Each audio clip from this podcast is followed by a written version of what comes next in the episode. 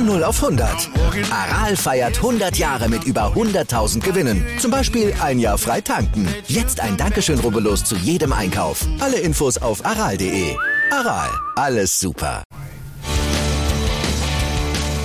Und damit einen schönen guten Abend. Herzlich willkommen zum AVD Motor- und Sportmagazin. Sonntagabend ist Motorsportzeit hier auf Sport 1. Ich freue mich, dass Christian Danner, unser Formel 1-Experte, wieder an meiner Seite ist. Und zugeschaltet ist uns heute ein weiterer ehemaliger Rennfahrer und heutiger TV-Experte, nämlich Marc Surer. Einen schönen guten Abend. Guten Abend. Freut uns sehr und wir haben natürlich wunderbare Themen heute wieder. Die sind wie folgt. Wir schauen auf äh, die Formel 1 natürlich. Der große Preis in Barcelona und wir stellen die Frage, ist Verstappen der bessere Fahrer, aber Mercedes das bessere Team? Denn die Strategie ging auf. Trotz Updates, Sebastian Vettel erneut hinter dem Teamkollegen gelandet. Wo liegen die Probleme bei Vettel und Aston Martin? Und die letzten Tests der DTM liefen auf dem Lausitzring. Wir machen den Favoritencheck bei Timo Glock und Co und waren tatsächlich beide auf dem Lausitzring. Christian. Ja, wir waren beide da. Ich bin heilfroh, dass du in einem Stück ohne irgendwelche Schäden wieder hier angekommen bist. Denn Rennautofahren ist schwierig, oder? Absolut. Das muss ich einmal den Zuschauern kurz erklären. Ich hatte nämlich das äh, Privileg, einmal in einem GT4-Rennauto selbst über den Lausitzring zu fahren. Und ich muss sagen, das ist eine komplett irre Erfahrung. Also in diesem Fahrzeug äh, mit den ganzen Geräuschen, mit diesem Fahrverhalten, das man nicht gewöhnt ist, dann auch noch bei nasser Strecke, wie man sieht. Ich hatte echt da so meine äh, Schwierigkeiten und es ist einfach total krass. Also Adrenalin, glaube ich, noch zwei Tage. Und ich muss auch dazu sagen, nach diesem äh, interessanten äh, Erlebnis, also ihr Rennfahrer, und das gebe ich jetzt mal an euch beide, Marc und Christian, Ihr kennt ja, glaube ich, wirklich kein Limit. Es ist ja irre, mit welcher Geschwindigkeit da die Rennfahrer an mir vorbeigesaust sind. Naja gut, also das sind alles Dinge, die man lernt im Laufe einer Karriere, das einzuschätzen. Für mich war das Allerwichtigste, dass ich nicht als Beifahrer mitfahren musste. Ja, der, den Vorteil hatte, ist, es gab gar keinen Beifahrersitz. Ich war genau. allein auf mich gestellt. Also den Beitrag dazu sehen wir dann mal in einem anderen AVD Motor- und Sportmagazin. Aber natürlich das Aktuelle zu den DTM-Tests gibt es dann später bei uns. Jetzt aber erstmal wollen wir auf die Formel 1 zu sprechen kommen. Also Barcelona war angesagt, das vierte Rennen der Saison und es ging direkt vom Start weg richtig zur Sache.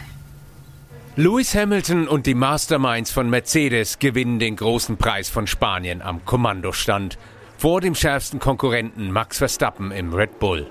Der beeindruckt zunächst mit einem Top-Start, bleibt im Zweikampf mit Lewis Hamilton links vor ihm hart. Der Niederländer zeigt auf der Innenbahn keinerlei Berührungsängste. Hamilton kämpft sich in der Folge immer wieder mal ebenso im DRS-Fenster heran. Für einen echten Angriff aber reicht es nicht.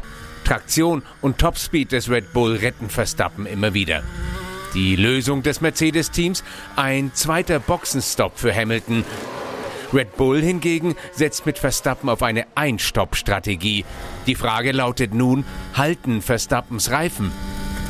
Die Antwort lautet Nein, tun sie nicht. Sechs Runden vor Schluss kassiert Hamilton den Niederländer.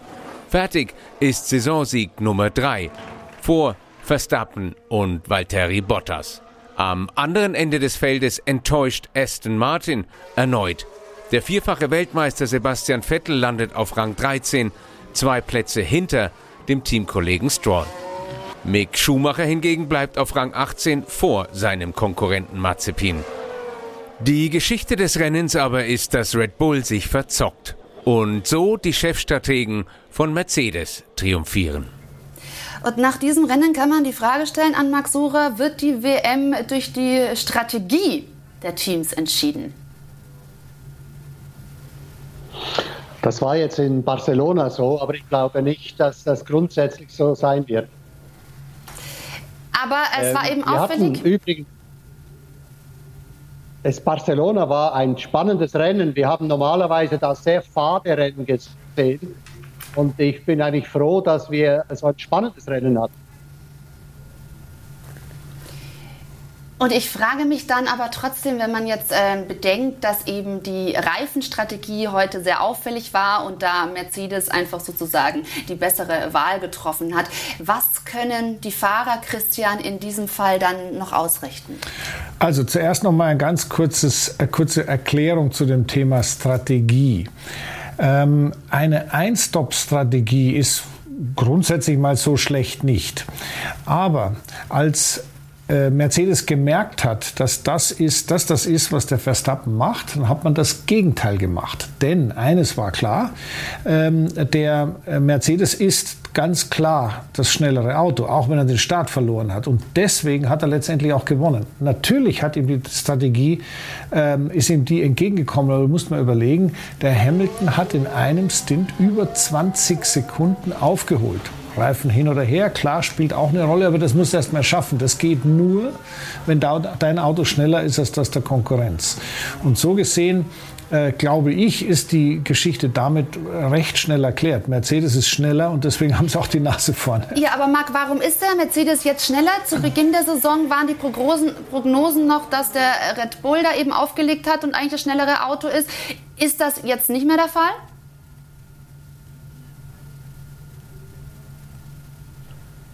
Also ich glaube, dass Runde nach wie vor ein superschnelles Auto ist und vielleicht auch ein ganz bisschen schneller als der Mercedes.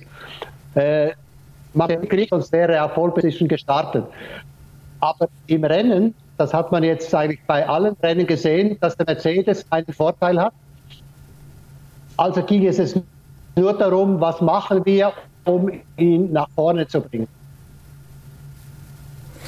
Ja, exakt. Äh, man kann nach vorne kommen, indem man einfach überholt. Dass das nicht geklappt hat, hat man gesehen. Er kam ran, aber kam nicht vorbei. Und deswegen muss man sich natürlich eine Alternative einfallen lassen, wie, kriegt man mein, wie kriegt man sein eigenes Auto vor das gegnerische Auto. Und dieses Zusammenspiel ist ein Teil Strategie, ein Teil Technik und ein Teil Fahrer.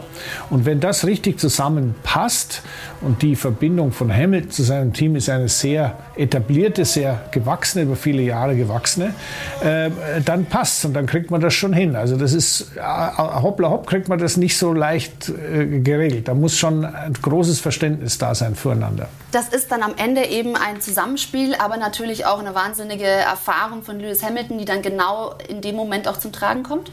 Ja, ich meine, das musst du erst mal fahren. Also das musst du erst mal hinkriegen. Äh, es war ja nicht so, dass er niemand auf dem Weg da nach vorne, niemand überholen musste. Da musste auch mal seinen Teamkollegen vorbeifahren und so weiter. Also das war nicht ganz einfach. Da brauchst du schon einen Fahrer, der sowas mit einer derartigen Extra, Extraklasse und einer derartigen Präzision auch umsetzt, die Chance, die er über die Strategie bekommt, über die Taktik, die muss er natürlich auch äh, umsetzen können. Und das ist nicht einfach. Ja, und Hamilton musste der Jäger sein in äh, diesem Rennen, denn er hat den Start verloren. Das war wirklich eine herausragende Leistung von Max Verstappen. Und äh, demnach die Frage an Max Surer, warum hat er das eigentlich so gut hinbekommen auf der vermeintlich schlechteren Seite? Ja, das haben wir schon öfters gesehen. Es gibt ja die Rahmenrennen, die Formel 3 ist gestartet, es hat die Formel Alpine ist gestartet. Man hat schon gesehen, dass da auch auf der rechten Seite in Fahrtrichtung äh, Gummispuren sind. Das heißt, da gab es Aufgriff. Was mich gewundert hat, ist, dass der Lewis Hamilton die Tür nicht zugemacht hat. Er war ja mal eine Länge vorne und hätte die Chance gehabt. Aber ich glaube, er war sich seine Sache zu sicher und der Max hat einfach stehen lassen. Marc, leider verstehen wir dich ein wenig schlecht aufgrund der Tonverbindung. Wir werden dich jetzt einmal noch mal äh, zu uns schalten und hoffen dann, dass die Verbindung einfach noch mal besser ist. Also bis gleich. Und an der Stelle aber nehme ich den Gedanken auf, Christian, ähm, warum Lewis Hamilton da nicht zugemacht hat. Ich hatte den Eindruck, dass Max Verstappen da sehr frech und vehement gefahren ist am Start. Ja gut, ich meine, äh, das war natürlich jetzt meine harte Nummer in die erste Kurve rein, aber es ist immer eine harte Nummer und das wissen die beiden. Deswegen ist es nicht so, dass der eine sich erschrocken hat, was macht denn der andere? Nein, nein, das war schon okay. Äh, was, was ich ein bisschen komisch fand, ist, die sind ungefähr gleich losgefahren, dann hat sich der, ist der Lewis schneller geworden und dann kam ein Moment, wo der der Max ihn einfach nicht gerade überholt hat, aber so weit nebenhin fahren konnte, dass er in der Anfahrt auf die erste Kurve innen attackieren konnte. Und dass er ihn dann natürlich nicht äh, vorbeiwinkt äh, wieder, ist ja klar. Das wusste aber Lewis auch, deswegen hat er im richtigen Moment klein beigegeben. Hat Hamilton da irgendwie zu sehr auf, auf Bottas geguckt oder worauf war er fokussiert in dem? Nein, ich glaube, das, das würde mich technisch interessieren, wie das geht, warum der Verstappen zwischendrin, nachdem sie einmal losgefahren sind, war erst der Lewis schneller und dann der Verstappen schneller. Was das mit Motorleistung und so weiter zu tun hat ähm, oder vielleicht auch mit Luftwiderstand zu tun hat, das weiß ich nicht. War auf jeden Fall spannend und er hat auf jeden Fall, hat Max aus der Situation das Beste gemacht. Muss man schon sagen. Also das ist schon einer, der weiß, äh, wo man reinhalten kann und das macht er brillant. Ich würde gerne mit dir auch die Anfangsfrage diskutieren. Ist also Max Verstappen der bessere Fahrer, aber Mercedes das bessere Team? Ich glaube, die beiden Fahrer, wenn man mal der eine macht mal einen kleinen Fehler, der andere macht mal einen kleinen Fehler, wenn man die reine Speed vergleicht, sind die auf einem Niveau. Der Hamilton ist vielleicht etwas souveräner, klar, er ist der Ältere, klar, er hatte diese ganzen WM-Titel schon gemacht. Und äh, am heutigen Tag war klar zu sehen, der Mercedes ist das schnellere Auto im Rennen. Im Qualifying nicht unbedingt, aber im Rennen auf jeden Fall, speziell auf den gelben, auf den Mediums. Äh, dazu muss man auch wissen, Pirelli hat ja verschiedene Reifenmischungen. Ja. Rot weich, Medium ist gelb und äh, ja. Äh, weiß ist hart. Aber die gibt es in verschiedenen Compounds. Also das waren die härtesten, die man hat. Und bei den härtesten ist der gelbe ein Reifen, auch in, in äh, Portimao schon so gewesen, äh, mit dem der Mercedes besonders gut klarkommt. Frage mich nicht, woran das liegt, aber es ist halt, es ist halt so. Ja. Und der Verstappen hatte keine frischen gelben äh, Reifen. Ja, das hätte ihm aber, aber eh nicht wirklich weitergeholfen. Er ist erstmal ja mit dem äh, gelben da gefahren und das war dann, war dann schon okay. Aber er hätte ja auch wechseln können, was er am Schluss ja gemacht hat, auf den roten, auf den weichen. Aber da war der Zug schon abgefahren. Ähm, was ich mich frage, ist auch, hätte ein stärkerer Perez ähm, da tatsächlich auch zum Beispiel Verstappen dann noch zum Sieg in irgendeiner Form verhelfen können? Ja, es ist immer gut, wenn der Teamkollege da ein bisschen Unruhe stiftet. Unruhe unter den Mercedes, aber ich glaube auch ein stärkerer Perez wäre nicht in die Nähe von Lewis gekommen. Ähm, das, außer man fährt eine ganz andere Strategie, die zufällig dann wirklich wesentlich besser ist. Äh, der ist nicht nah genug dran. So, jetzt versuchen wir einmal noch mal unseren äh, Gast dazu zu holen, Marc Surer. Wir äh, sehen Sie und das äh, ist doch schon mal wunderbar. Demnach gebe ich äh, direkt auch mal einen Gedanken weiter, ähm, der uns hier beschäftigt hat. Verstappen, der bessere Fahrer, aber Mercedes das bessere Team. Was sagen Sie dazu? Nein, das bessere Auto. Ich glaube nicht, dass man es jetzt aufs Team schiebt nicht aufs Team. Aber ähm, gleichzeitig sagt natürlich es auch Red Bull selbst schon, also Dr. Helmut Marko nach dem Rennen, er spricht von einem deutlichen Unterschied, was eben auch da die Pace betrifft, also eben auch bezogen auf das Auto. Wie groß sehen Sie da den Unterschied, dann eben auch äh, mit Sicht auf den äh, WM-Kampf? Ja, der Unterschied ist minimal. Also wir haben äh, ein, zwei Zehntel in der Runde Rundenzeit. Mehr ist es nicht. Wir sehen, dass Lewis Hamilton folgen kann äh, im Windschatten. Und das heißt ja auf dieser Strecke wie Barcelona, dass er das schnellere Auto hat. Weil wenn er in der Luftturbulenzen hinterherfahren kann, dann heißt sein Auto ist schneller, sonst könnte er das nicht. Mhm, also ja, da kommt dann einiges äh, noch zusammen und ähm, es ist aber tatsächlich dann so ein bisschen zu sehen, wie sich beide Teams dann am Ende darauf einlassen, auch mit den Fahrerpaarungen. Das haben wir auch schon ein paar Mal besprochen. Auch jetzt eben die Frage, ob ein, ein Perez da besonders helfen kann bei Max Verstappen. Wie sehen Sie diese Kombination? Der Perez hätte heute helfen können, wäre er weiter vorne gestartet. Weil dann hätten sie den zweiten Boxenstopp von Lewis Hamilton nicht machen können weil dann wäre dazwischen ein Perez gefahren und dem wäre wohl nicht vorbeigekommen. Ja, man, man muss das, äh, Ruth, vielleicht so mal erklären. Du musst dir vorstellen, die ersten fahren deutlich schneller wie das Mittelfeld. Mhm. Und wenn du vorne fährst und dann einen Boxenstopp machst, hast du frische Reifen, aber dann brauchst du im Idealfall freie Fahrt. Das heißt, die müssen erst so weit wegkommen vom Mittelfeld, dass sie nach dem Boxenstopp in freier Luft fahren. Wenn da aber der Perez rumeiert, dann ist der vor dem Mittelfeld. Das heißt, er macht praktisch einen Boxenstopp für die Führenden unmöglich, speziell für Mercedes, weil man dann natürlich Zeit verliert, obwohl man frische Reifen drauf hat. Und das kann natürlich rennentscheidend sein. Da hat der Marc völlig recht. Aber da war Perez einfach nicht nah genug dran. Also so geht das nicht. Mit dem Bottas hat es ein bisschen besser funktioniert. Der kam ein bisschen besser mit. Dann wollen wir doch mal auch noch aufs äh, hintere Feld gucken und uns anschauen, wie sich Mick Schumacher heute geschlagen hat mit einem tollen Start. Am Ende aber muss er natürlich trotzdem äh, hinten rumfahren. Wie hast du seine Leistung gesehen? Ja gut, also äh, ich muss sagen, das gefällt mir sehr gut, wie er sich da zurechtfindet, weil äh, es kommt ja sehr schnell so ein bisschen Frustpotenzial auf, wenn du merkst, also du kannst es mal den einen oder anderen schlagen, aber im Rennen bist eigentlich doch immer Vorletzter. Und äh, ich muss sagen, mir gefällt das sehr gut, mit wie viel Enthusiasmus und und wie viel Optimismus er da äh, durch, die, durch die Saison, diese noch junge Saison geht. Das ist aber normal. Ich meine, äh, der Marc wird sich auch daran erinnern, die, die ersten Grand Prix, die er gefahren ist, da war es das Tollste, einfach mal dabei zu sein und Grand Prix zu fahren. Mir ging es ganz genauso. Und dann nach einer Zeit kommt halt der, der Effekt, dass man sagt, ja, warte mal, also ich habe ja eigentlich gewonnen.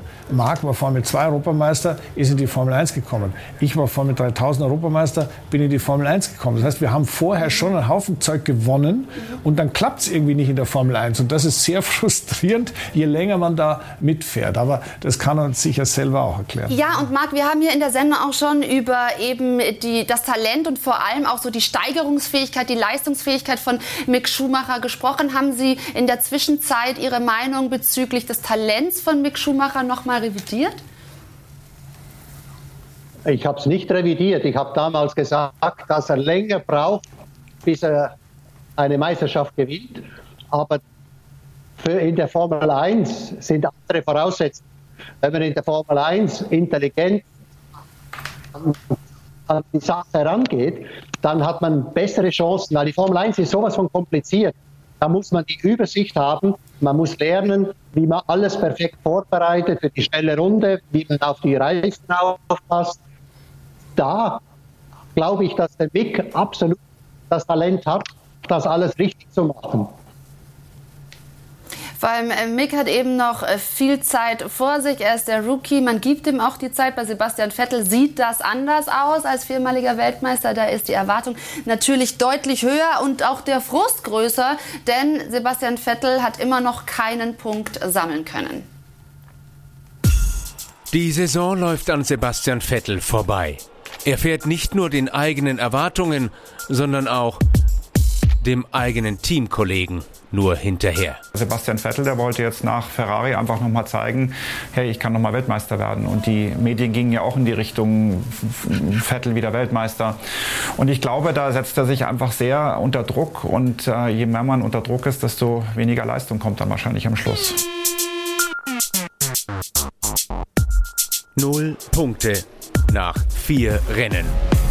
Aston Martin nicht konkurrenzfähig oder Sebastian Vettel nicht mehr konkurrenzfähig? Ich glaube, dass der Sebastian sich da schwer tut, wenn das Auto nicht ganz perfekt ist, sondern er muss sich dann adaptieren und das ist, ähm, glaube ich, für ihn nicht ganz so einfach. Der Sebastian war immer so ein bisschen, naja, ich kenne ja, ihn ja schon sehr lange, immer so ein bisschen äh, wehleidiger, sage ich mal. Eine Chance bei McLaren nahm er nie wirklich ernst. Auf ein Mercedes-Angebot spekulierte er, bekam aber keines. Aston Martin war nur dritte Wahl.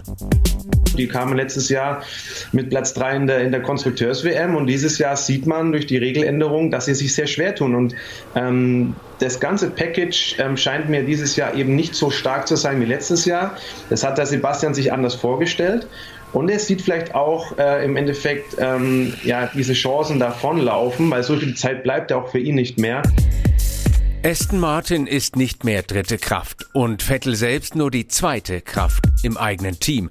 Gibt es Updates für das Fahrzeug, bekommt die erstmal Lance Stroll. Vettel muss warten. Ob das jetzt in dieser Kombination die richtige Variante ist, um aus dem Ferrari-Tief wieder in ein Vettel hochzukommen, das kann man natürlich diskutieren. Letztes Jahr hatte er noch die Wahl. Jetzt ist es nur noch eine Qual. Hat Sebastian Vettel den eigenen Marktwert überschätzt? Oder hat er das Potenzial von Aston Martin überschätzt? Ja, wer hat was über- oder unterschätzt, Christian? Hat Sebastian Vettel eine Fehlentscheidung getroffen mit dem Wechsel zu Aston Martin? Das kann man so jetzt nicht sagen, dass es eine Fehlentscheidung war, weil so viel Auswahl hatte er ja nicht. Also das war, das war eine Entscheidung, vielleicht mit, was mitgespielt hat, war eine Fehleinschätzung. Denn das Team war gut, aber hat auch im vergangenen Jahr äh, Fehler gemacht und war eigentlich nur deshalb gut, weil sie eigentlich den Mercedes kopiert haben. Jetzt in diesem Jahr ist es ein bisschen schwieriger. Wir haben neue Regeln, da kann man nichts kopieren, weil da gibt es noch nichts. Das heißt, den letztjährigen Mercedes zu kopieren, hilft nichts, denn äh, die Regeln haben sich geändert. Und deswegen war die Erwartungshaltung wahnsinnig groß. Der Besitzer des Teams, der Vater vom Lance Stroll, Lawrence Stroll, hat natürlich ganz klar die Prämisse ausgegeben, der dritte Platz in der WM. Mhm. Wir waren letztes Jahr mit klaren Dritter. Und ähm, das ist nicht so einfach, dahin zu kommen. Und die Konkurrenz, auch ein erstarkter Ferrari, ein nach wie vor sehr solider McLaren, mhm. äh, die Alpin fahren auch mit. Das ist, nicht, ist nicht so einfach. Und wenn ein bisschen was schief geht, hängst sofort mit einer halben Sekunde, dreiviertel Sekunde, hängst sofort hinten, fällst hinten runter. Und das ist passiert. Ich frage mich, was davon hätte Sebastian Vettel im Vorfeld wissen können. Natürlich wurde ihm das wahrscheinlich auch glaubhaft vermittelt, dass man mit einem ja, ja. starken Auto da irgendwie äh, Rang 3 anpeilen kann. Aber Marc Sucher, ähm, hat Vettel, ich frage nochmal, hat er sich verkalkuliert mit dem Wechsel zu Aston Martin? Er hat, wenn man das letzte Jahr anschaut, hat er sicherlich alles richtig gemacht. Das Problem ist, wenn er die Historie des Teams anschaut, das hieß ja mal Force India, dann Racing Point und jetzt Aston Martin. Und die haben eigentlich immer nur mittelmäßige Autos gebaut. Und letztes Jahr hatten sie plötzlich ein Top-Auto, das auf Rang 3 kam, von der Schnelligkeit her. Und da hat er natürlich gedacht, okay, da springe ich jetzt auf. Aber die haben, wie der Christian das vorher richtig gesagt hat, die haben einfach eine hundertprozentige Mercedes-Kopie eingesetzt. Und jetzt in diesem Jahr geht das nicht mehr. Sie müssen selber weiterentwickeln und sie haben das Auto verschlimmbessert. Das heißt, war er schlecht beraten oder ähm, vielleicht sogar zu naiv, zu, das, das nicht zu sehen? Oder ist es wirklich einfach sozusagen da die Schuld auch gar nicht äh, Sebastian Vettel selbst zuzuschreiben? Wie sehen Sie da die Gemengelage? Ja, das war wirklich schwierig, das abzusehen, weil natürlich die Zusammenarbeit mit Mercedes, die ja eigentlich über Aston Martin jetzt noch verstärkt wird, weil Mercedes hat ja auch Anteile an Aston Martin. Dann hat er wahrscheinlich gedacht, da kann schief gehen, weil Mercedes steckt ja irgendwie damit drin. Ja, natürlich. Nur, dass Mercedes jetzt deutlich besser auch mit dem Reglement eben zurechtkommt, als es der Aston Martin am Schluss tut. Und dann kommt natürlich auch noch die Konstellation mit Lawrence Stroll hinzu, dass der natürlich äh, auch einen ja, gewissen Wert darin sieht, dass er seinen Sohn pusht und das wahrscheinlich die Situation nicht einfach macht. Marc Sura, Sie haben schon in einem Interview mal gesagt, er ist definitiv nicht der Image-Polierer, aber im Moment, ich gebe die Frage mal an Christian, muss man sich doch fragen, welche Rolle er hat im Team? Gut, das liegt natürlich auf der Hand. Äh, aber meiner Ansicht nach ist das, liegt das Problem ganz woanders. Das hat nichts damit zu tun, wie Lance jetzt äh, performt gegen Sebastian. Und davon kann er sich eigentlich auch nichts kaufen.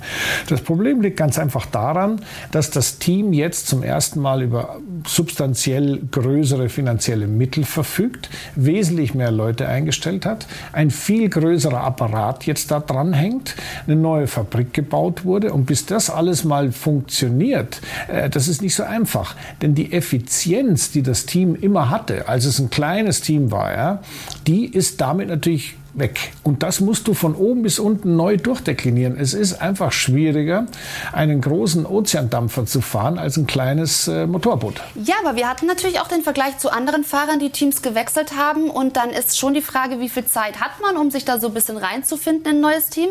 Wenn ich jetzt äh, Stand heute Daniel Ricciardo mal rausnehme, der also heute besser war als Lando Norris, sieht man da ja eben den Sprung nach vorne. Marc, wie viel Zeit kann man einem Sebastian Vettel geben, äh, um zu sagen, okay, eine gewisse Ein Einfindungsphase ist dann natürlich immer drin.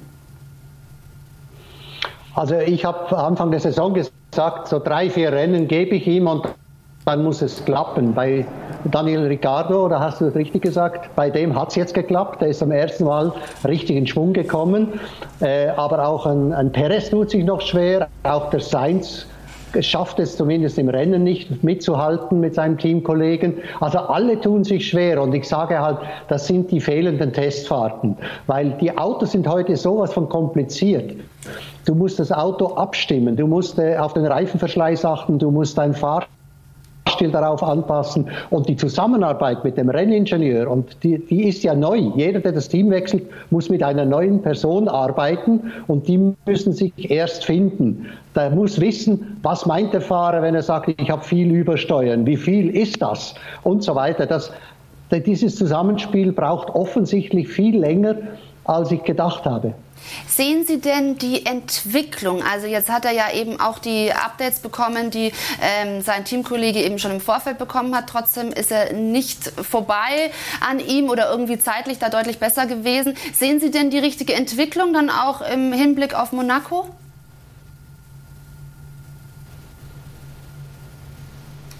Also ich glaube, dass, dass äh, Lance die äh, neuen Teile bekommen hat, ist logisch. Er hatte Punkte, er lag vorne, also man gibt dem besseren Fahrer die Punkte, also die neuen Teile, äh, der mehr Punkte hat.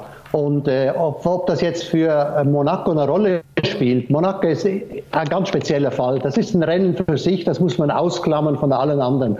Und da muss das Auto passen, da muss man sich wohlfühlen im Auto und dann geht's. Äh, ob das jetzt der Fall ist, der Sebastian Vettel hat ja gesagt, er fühlt sich wohler im Auto. Das ist schon mal ein guter Hinweis für Monaco, dass er da vielleicht ein bisschen besser aussieht. Mhm, das klingt doch schon mal sehr optimistisch. Wir wollen Dr. Helmut Marko mal über den ersten Martin hören. Er hat sich auch dazu geäußert. Ich kann nicht nachziehen, diese oder dieser Aufschrei gegen die Reglementsänderung. Mhm. Neun Teams kommen damit zurecht das Mercedes-Team mit dem gleichen Anstellwinkel gewinnt laufend Rennen. All die, das Prozedere ist regelkonform abgelaufen, dass man sich jetzt da dranhängt und schaut, dass das Auto besser wird. Aber das ist Aston Martin Sache und das Gleiche gilt. Äh, Vettel hatte zwei sehr schlechte Rennen wo also einfach technisch auch viele Probleme sind. Beim jetzigen war das Qualifying besser, aber im Rennen war er auch chancenlos. Also man sieht es auch am Stroll, die waren beide was 12, 13 oder 14 so irgendwas. Das Auto ist einfach nicht wettbewerbsfähig. Mhm. Du hättest ihm ja auch geraten, lieber ein Sabbatical zu machen. Hätte er auf dich hören sollen? Bettler ist jetzt über 30 und eine gestandene Persönlichkeit. Er muss wissen, was er macht und das war seine Entscheidung. Schauen wir mal, wie das weitergeht. Dieses Interview also unter der Woche von f1-insider.com geführt. Äh, ja, also Dr. Helmut Marko hat ihm dieses Sabbatical äh, vorgeschlagen. Er, interessant fand ich die Aussage, das Auto ist nicht konkurrenzfähig. Ja, eindeutig. Konkurrenzfähig heißt, er kann um einen Sieg oder zumindest ums Podium fahren. Davon sind sie meilenweit entfernt. Äh, der Marc hat vorhin einen sehr guten Punkt gebracht, nämlich, dass wenn ein Fahrer in ein neues Team kommt, ist eine sehr große Komponente die menschliche Komponente, wie er mit seinem Ingenieur klarkommt und wie man sich versteht. Und auch da kommt wieder der Punkt ähm, zum Tragen, den ich gerade angesprochen habe. Äh, es gibt ja ein großes System hinter dem sogenannten Track Engineer, der da ist und zuhört und mit dem Fahrer Entscheidungen trifft. Da gibt es Dateningenieure, Performance-Ingenieure, die überlegen, wo können wir schneller werden, was ist da los. Da gibt es eine Aerodynamikabteilung und das alles muss ja da zusammenarbeiten. Wenn der jetzt zum Beispiel sagt, ich habe Mitte der Kurve immer mehr Untersteuern ins Auto schiebt, dann wird der Aerodynamiker, und es ist nicht einer, sondern es sind viele involviert, also von der Strecke aus, ja. Dann werden die Dateningenieure involviert, die nachmessen, wie ist der Druck auf der Radaufhängung, wie, dann werden die, die Leute, die für die äh, Kinematik zuständig sind, also fürs Fahrwerk und für die Reifen, äh, mit einbezogen. Ja, wie schaut die Reifentemperatur aus? Haben wir den, ändert sich der Reifendruck? Verändert sich die Reifentemperatur? Und das muss dann alles passieren Abläufe müssen passieren und der Renningenieur muss das dann umsetzen und der Fahrer hoffentlich schneller fahren. Und das ist einer der Gründe, warum Lewis bei Mercedes einen so unglaublich, äh, unglaublich Glück hat, dass er dort auf ein System zurückgreifen kann, das er versteht. Nicht nur den einen Mann, der mit ihm redet, sondern alles, was hinten dran okay, steht. Okay, das kann natürlich auch eine gewisse Zeit dauern, bis man da natürlich dann äh, komplett eine Sprache spricht und zusammenführt. Äh, Aber ähm, Marc, ich möchte dir trotzdem diese Thematik rund um das Sabbatical noch mal gerne erwähnen. Wäre das die sinnvollere Variante gewesen oder ist Aston Martin doch noch irgendwie ein Sprungbrett hin zu einem besseren Rennstall für Sebastian Vettel? Also die werden sicherlich aufsteigen, früher oder später wieder. Also sie werden aus diesem Tief herauskommen. Ähm, das war nicht abzusehen, dass sie so tief stürzen würden. Das ist das eine. Und das andere ist, die Zukunft sieht ja irgendwie rosig aus. Es ist genügend Geld da. Sie haben Leute eingestellt. Also wird das irgendwann äh, das Niveau steigen in diesem Team. Und die Möglichkeit, wenn er jetzt ein Jahr aussetzt, äh, ob dann wirklich sich eine Tür aufgeht in einem Top-Team, die würde ich jetzt mal anzweifeln. Also er hat die beste Möglichkeit, die sich ihm bot, genommen. So, und wenn er sie dann vielleicht noch so nutzen kann, dass im Laufe der Saison auch noch ein bisschen mehr Erfolg rüberkommt, dann wären wahrscheinlich alle Beteiligten happy. So, wir machen eine kurze Pause, aber dann haben wir noch weitere wunderbare Themen. Wir wollen natürlich auch noch drüber sprechen, was ist eigentlich dran am Gerücht rund um Valtteri Bottas bei Mercedes. Die Sticheleien der Teamchefs, äh, die wollen wir uns auch noch mal ein bisschen genauer unter die Lupe nehmen zwischen Red Bull und Mercedes. Da herrscht also schon ein äh, schöner, ja, Kleiner äh, Kampf zwischen den beiden und wir haben es angesprochen auf die DTM. Gucken wir auch schon. Wir blicken voraus auf den Saisonstart und machen einen kleinen Favoritencheck. Das alles gleich bei uns im AVD Motor- und Sportmagazin. Bis gleich. Und damit willkommen zurück im AVD Motor- und Sportmagazin mit Christian Danner an meiner Seite im Studio und Marc Sura ist uns zugeschaltet. Wir sprechen weiterhin über die Formel 1, die heute in Barcelona gefahren ist, die beiden Mercedes aufs Podium. Und da hat also Valtteri Bottas eine deutliche Antwort gegeben auf diese etwas befeuerten Gerüchte unter der Woche, dass es möglich sei, er könne schon ausgetauscht werden unter der Saison. Wir wollen dieses Thema mal etwas genauer beleuchten. Es war mit Sicherheit nicht der Saisonstart, wie ihn sich Valtteri Bottas vorgestellt hatte. Nach nur vier Rennen beträgt der Rückstand des Finnen auf Lewis Hamilton bereits 47 Punkte. Auch Max Verstappen im Red Bull auf 33 Punkte enteilt. Klar, dass die Unzufriedenheit stetig steigt und die Gerüchteküche brodelt. Einen Fahrerwechsel während der laufenden Saison schließt Teamchef Toto Wolf aber aus. Wenn er sich nicht gerade eine Grippe einfängt und dann nicht fahren kann, wird er im Auto sitzen. In seiner fünften Saison für Mercedes droht die fünfte Pleite gegen Lewis Hamilton. Beim Hersteller mit dem Stern erwartet man mehr, ist mit der Performance des Finnen nicht rundum zufrieden. Das ist eine Frage der Mentalität. Wenn du mit deiner Frau nicht glücklich bist und schon anfängst nach einer anderen zu suchen, wird die Beziehung dadurch nicht besser. Beim großen Preis von Bahrain im vergangenen Jahr hatte Williams-Pilot George Russell bereits ein Ausrufezeichen gesetzt, als er den an Corona erkrankten Lewis Hamilton vertreten hatte. Lange Zeit war er auf dem Weg zum Sieg, während Bottas indisponiert wirkte. Trotz dem Wirbel, der Finne bleibt cool, wie es ein Finne ebenso macht. Dieser Bullshit gehört offenbar zum Geschäft dazu. Ich habe einen Vertrag für diese Saison und ich weiß, dass ich nicht mitten im Jahr rausfliege. Doch trotz klarer Dementi aller Beteiligten und Verantwortlichen reißen die Gerüchte einfach nicht ab.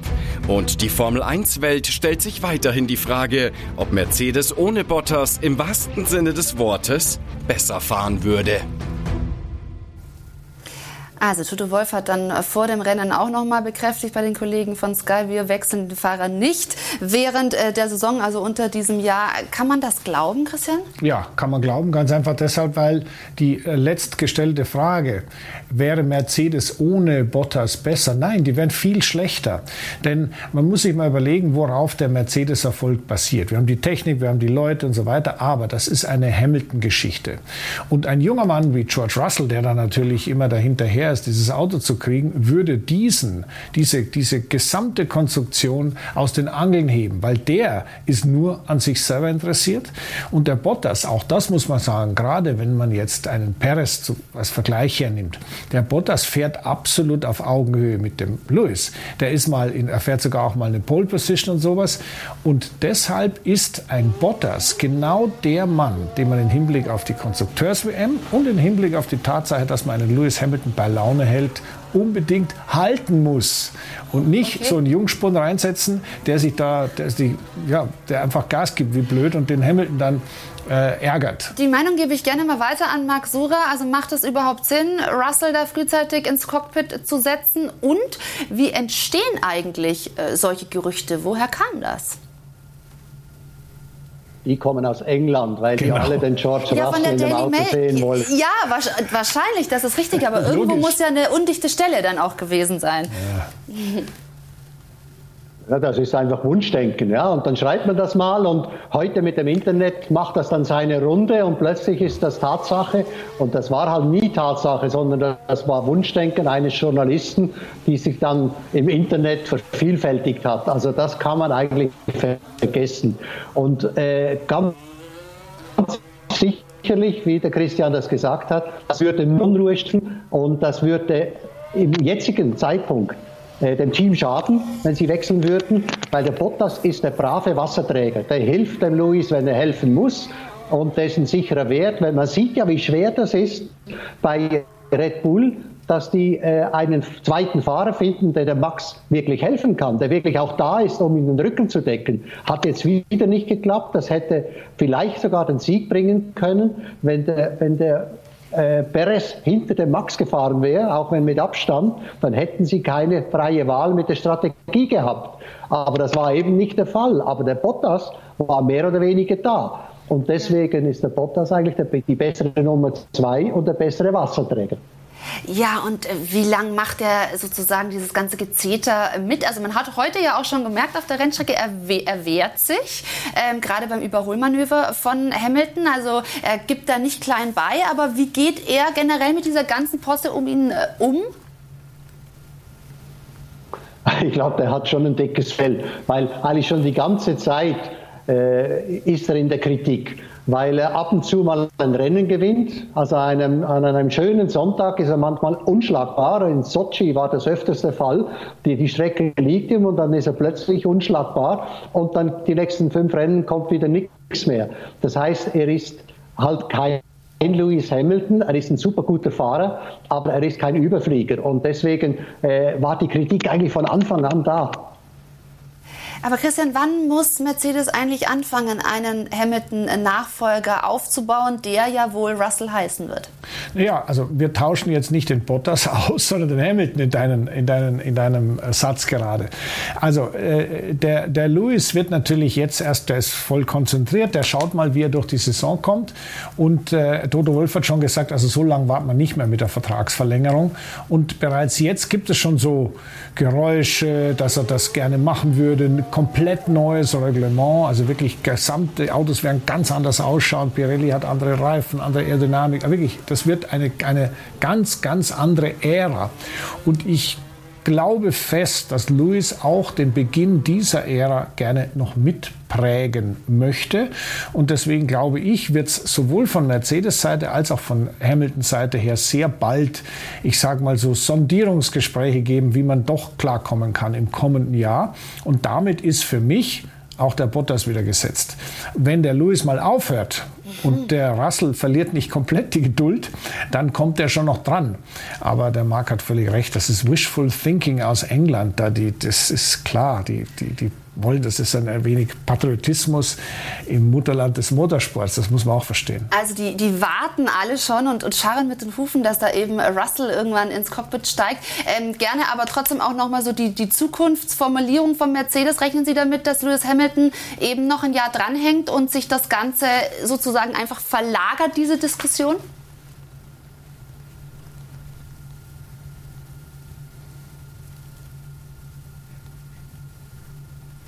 So, jetzt warten wir natürlich auf eine Antwort, die wir nicht ja, bekommen können, weil Marc im Freeze ist. Jetzt funktioniert es wieder, Marc, bitte. Okay, also der Luis hat ja sein Interesse bekundet, indem er auch die 18 Zoll Reifen von Pirelli jetzt getestet hat. Und äh, das sind ja die Reifen, die nächstes Jahr gefahren werden. Wenn er nächstes Jahr nicht fahren wollte, hätte er das nicht gemacht. Aber ich glaube nach wie vor, wenn Luis dieses Jahr den Titel gewinnt, dass er sich überlegt, ob er weiterfahren will. Wenn er nicht gewinnt, dann hat er nächstes Jahr nochmal die Chance. Also ich glaube, er spielt da im Moment ein bisschen mit dem Gedanken. Und ich frage mich trotzdem auch, wenn ihr beide gesagt habt, okay, dieses Gerücht, das ähm, kommt irgendwo aus der englischen Presse. Man könnte ja aber auch spekulieren, ob es nicht Red Bull vielleicht gestreut hat, um die, die äh, Mechaniker, die jetzt rüberwandern, vielleicht auch noch rauszuquetschen. Nein, also das ist natürlich äh, ein totaler Schmarrn, aber... Ähm, nein, nein, nein, das ist kein nicht? Schmarrn. Dem, dem, erstens mal ist dem Helmut Marko alles zuzutrauen, was die Klaviatur, die ich sage jetzt mal, in Psychological Warfare, in psychologischer Kriegsführung, äh, da ist Helmut Marko brillant. Und das muss ich, habe ich immer wieder bewundert an ihm, wie man im richtigen Moment so ein bisschen ein Gerücht andreht und dann eine, eine, eine, eine Konfrontation oder zumindest mal Unfrieden stiftet. Was du angesprochen hast mit den Mechanikern, das sind keine Mechaniker, das sind sehr, sehr hoch angesiedelte Ingenieure. Ingenieur, ja.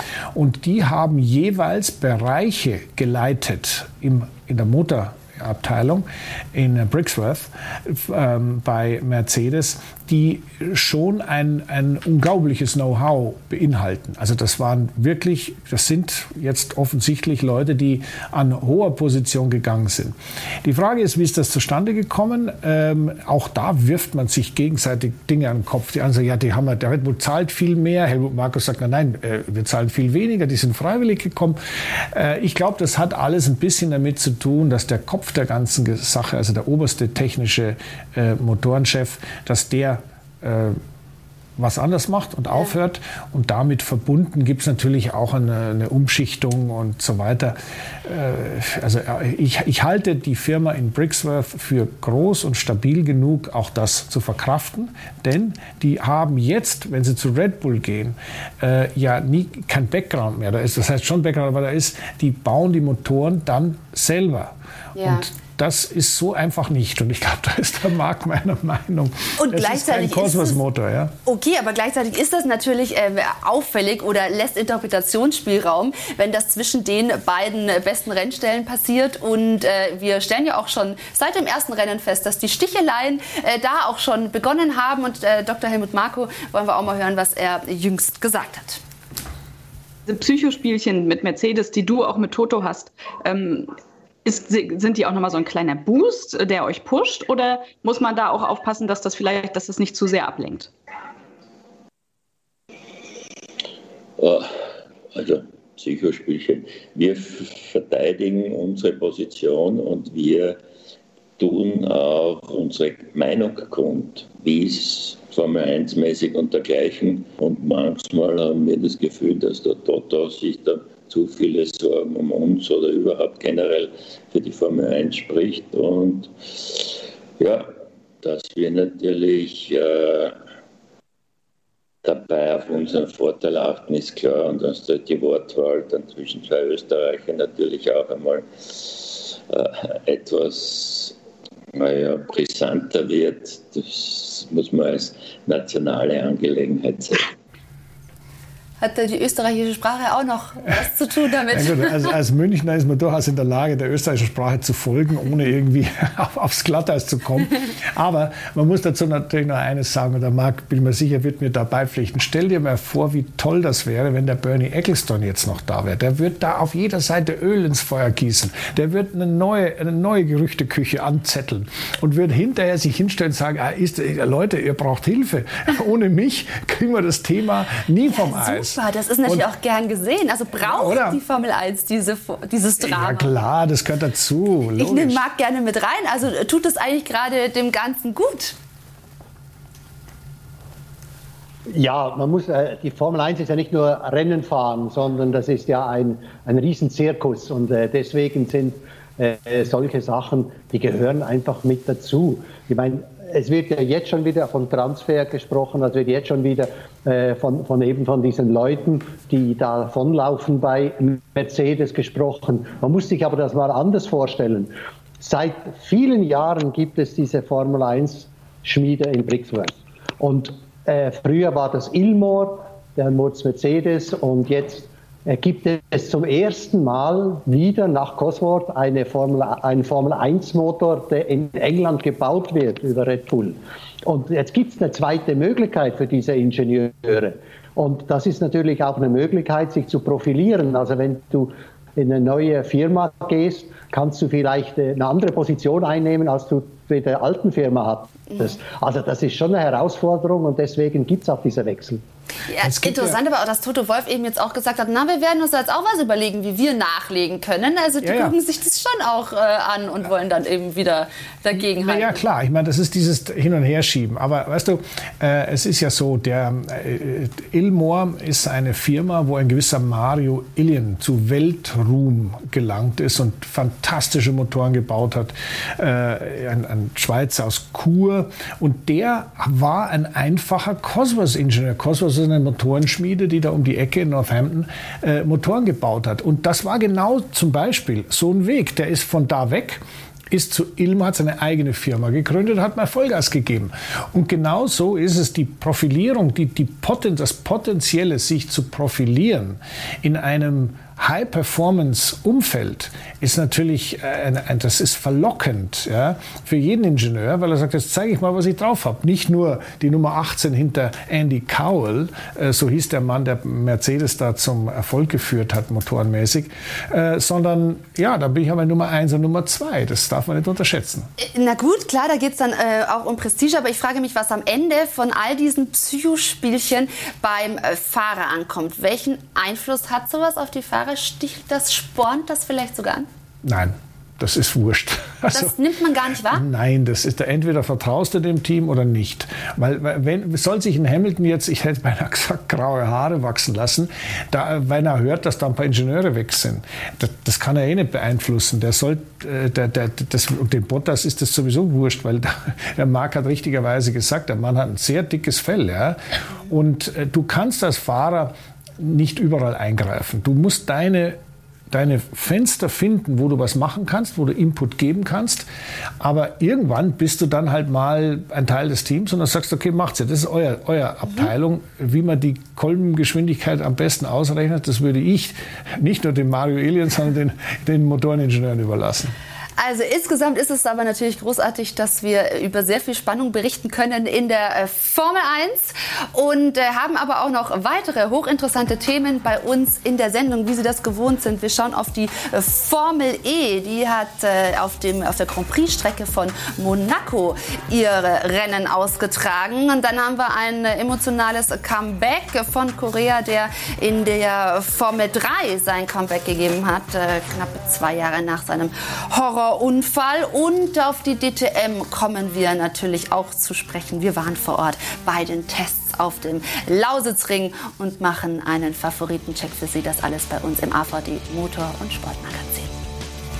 Und damit sind wir zurück im AVD Motor- und Sportmagazin mit Christian Danner an meiner Seite und Marc Surer, der uns zugeschaltet ist. Und äh, wir haben schon über die Formel 1 in Barcelona gesprochen. In diesem Rahmen ist auch die Formel 3 in die neue Saison gestartet. Es ist die Serie, in der auch David Schumacher fährt. Und wir wollen aber auf das Comeback zu sprechen kommen. Eine ganz besondere Geschichte. Juan Manuel Correa, der hat also nach äh, 20 Monaten nach seinem Horrorcrash sein Comeback gegeben in der Formel 3. Er ist ja im August 2019 in in der Formel 2 mit äh, Antoine Hubert in Spa zusammengeprallt, der daraufhin verstorben ist. Und äh, Korea hat sich lange zurückgekämpft, 25 Mal operiert worden, künstliches Koma, ein Jahr Reha und jetzt hat er also wieder sein Comeback im Rennauto gegeben. Und das sagt er selbst dazu.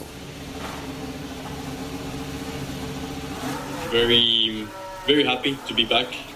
Ich bin sehr glücklich, zurück zu sein bei dem, was ich liebe, zurück im Rennfahrerleben und bei den Saisonvorbereitungen. Mental bin ich auf jeden Fall in wesentlich besserer Verfassung als noch vor einem Jahr.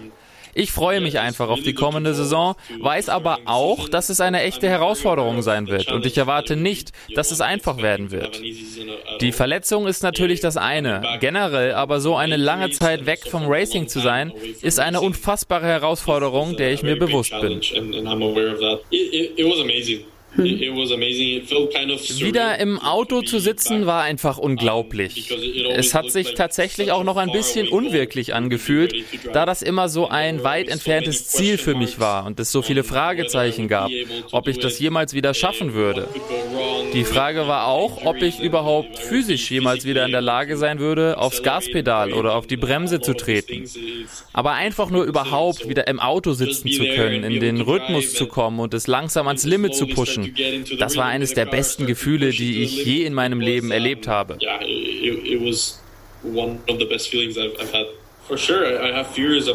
Natürlich habe ich Angst davor, nochmal so einen Unfall zu haben. Die hatte ich vorher nicht.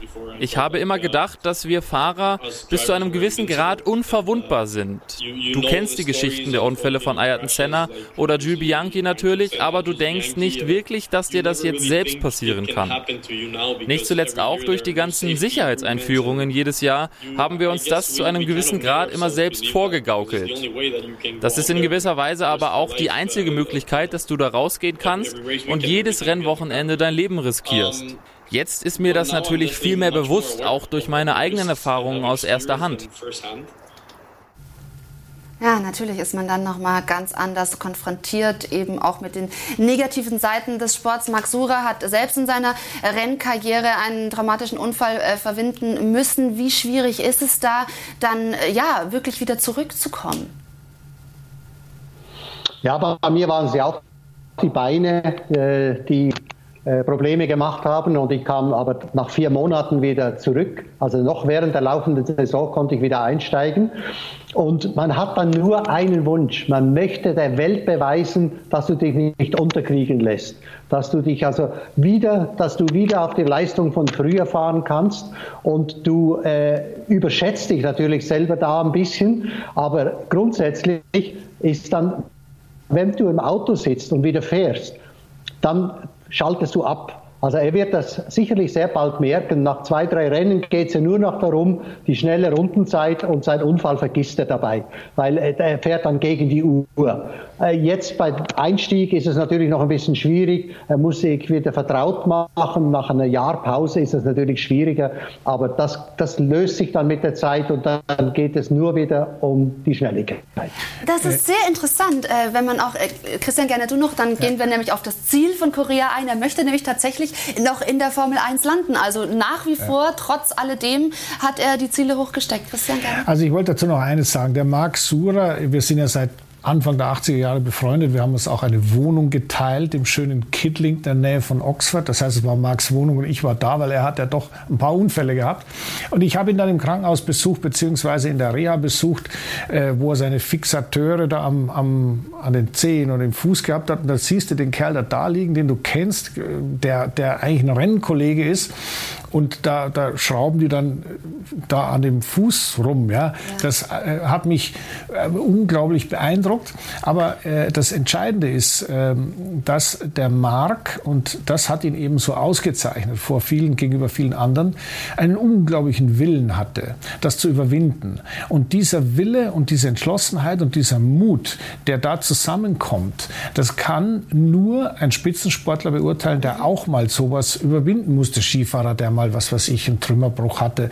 Oder jetzt eben der Korea. Ich meine, ich bin mir sicher, der Marc kann dem Burschen ein paar gute Tipps geben, wie wieder ja. nicht auf die Füße, sondern mental das zu packen. Und da habe ich heute noch vor dem Max Sura unglaublich Respekt. Ja, und apropos Fuß, also den Bremsfuß, den kann er tatsächlich, sagt er selbst, noch gar nicht so richtig bewegen. Also es geht gerade so, dass er fahren kann, aber trotzdem eben will er es unbedingt und will eben auch in der Formel 1 landen. Das heißt, Max, Sie können das, nehme ich an, total nachvollziehen, dass er da mit allem, was er hat, zurück will. Also ich bin ja auch nach meinen Unfällen dann mit Schmerztabletten gefahren, weil ich auch beim Bremsen äh, Riesenprobleme hatte. Und äh, ja, dann haut man, haut man dann einfach ein bisschen äh, Pillen rein und dann geht das schon, dann übersteht man das. Und ich kann mich erinnern, nach dem ersten Rennen bin ich im Parc Fermé ausgestiegen und konnte praktisch nicht mehr gehen, weil plötzlich kamen die Schmerzen zurück. Aber während dem Fahren habe ich sie nicht gespürt. Aber was ich zu seinen Plänen sage, ist, wenn du beide Beine brichst, wenn du so lange im Spital warst, wegen deinem Sport, dann wäre es ja blöd aufzuhören. Dann hörst du auf und hast kaputte Beine. Also das Einzige, was Sinn macht, ist, wenn ich schon die Beine jetzt kaputt gemacht habe, dann möchte ich jetzt das auch noch genießen und schauen, wie weit ich komme. Das heißt, ich will den Sport auch ausüben, für den ich so gelitten habe. Das ist die Motivation, die er hat. Und da gibt's auch das Beispiele. ist echter Sportsgeist, Ja, oder? das ist echter Sportsgeist. Ja. Jacques Lafitte hatte das Problem. Äh, äh, Johnny Herbert hatte das Problem. Äh, und die sind allesamt wieder gut im wahrsten Sinne des Wortes auf die Füße gekommen, weil eben Wille und Durchsetzungsvermögen bei einem Rennfahrer, ich sage jetzt mal, überdurchschnittlich ausgeprägt sind. Ich habe doch eingangs gesagt in der Sendung, dass ich auf dem Lausitzring ge gemerkt habe, also ihr Rennfahrer, ihr seid wirklich von also einem ganz besonderen Schlag. Das ist sehr bewundernswert und an dieser Stelle, Marc Sure, äh, dürfen wir Sie auch äh, verabschieden und ich bedanke mich herzlich für dieses Interview und Gespräch. Hat wie immer sehr viel Spaß gemacht. An dieser Stelle also ein Ciao aus dem Studio. Danke, Marc. Danke, dass ich dabei sein durfte. Sehr gerne. Und wir machen hier weiter mit der Formel E Monaco Stadt Grand Prix. Das ist also auch ein Highlight. Christian war vor Ort, wie sich zugetragen hat. Das schauen wir uns jetzt an. Eine ungewöhnliche, aber durchaus schön anzusehende Art, einen Grand Prix-Sieg zu feiern, zeigt Antonio Felix da Costa. Der Sprung vom 10-Meter-Turm als Lohn für einen Last-Minute oder besser gesagt einen Last-Round-Sieg. Aber von vorne, der Titelverteidiger startet in einem historischen Rennen in Monaco von der Pole. Zum ersten Mal nämlich fährt die Formel E auf einer gesamten Formel 1 Grand Prix-Strecke. Das Rennen auf dem berühmt-berüchtigten Stadtkurs dann hart umkämpft. Hier überholt Robin Freins den Portugiesen, übernimmt damit zwischenzeitlich die Führung.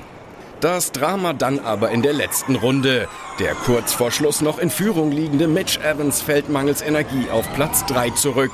Nutznießer Felix da Costa. Der siegt vor Robin Freins und dem Unglücksraben Mitch Evans. Der Ausdruck seines extrovertierten und mutigen Jubels darüber ja bereits bekannt. Christian Monaco, immer was Besonderes auch für die Formel E?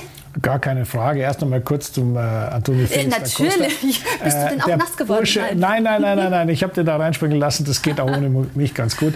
Ähm, das ist ein richtig lustiger Bursche und auch ein sehr, sehr guter Rennfahrer. Ist ein Portugiese.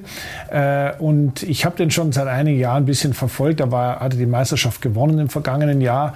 Und er ist für mich so eine Art Highlight in diesem, ich sage mal, modernen Fahrerfeld, weil ähm, so richtig auf den Putz hauen da die wenigsten, aber der gehört dazu und das, hat, das war jetzt eigentlich sehr typisch. Jetzt zum Thema Formel E in Monaco. Das war eigentlich eine unglaublich schöne Erfahrung. Ich war ja schon, weiß Gott, wie oft in Monaco zum mhm. Formel 1 Grand Prix und ähm, ich habe Bedenken gehabt, weil man hat ja die Gerüchte sagen oder beziehungsweise die Leute, die so ein bisschen sich abfällig über die Formel E äußern, die sagen, ach ja, die kommen ja mit den Elektrodingen, kommen ja den Berg nicht hoch zum Casino. Ähm, dass das nicht so ist, wusste ich schon, aber als ich die Autos dann gesehen habe in Monaco, muss ich sagen, ja, die sind deutlich langsamer als die Formel 1, ungefähr eine knappe halbe Minute pro Runde langsamer. Aber die Fahrer sind absolut am Limit. Das schaut toll aus, wirklich toll. Da rutscht so der längste ein und du denkst, oh, wenn der dann nur irgendwie durchkommt, ohne die Leitplanke abzurasieren.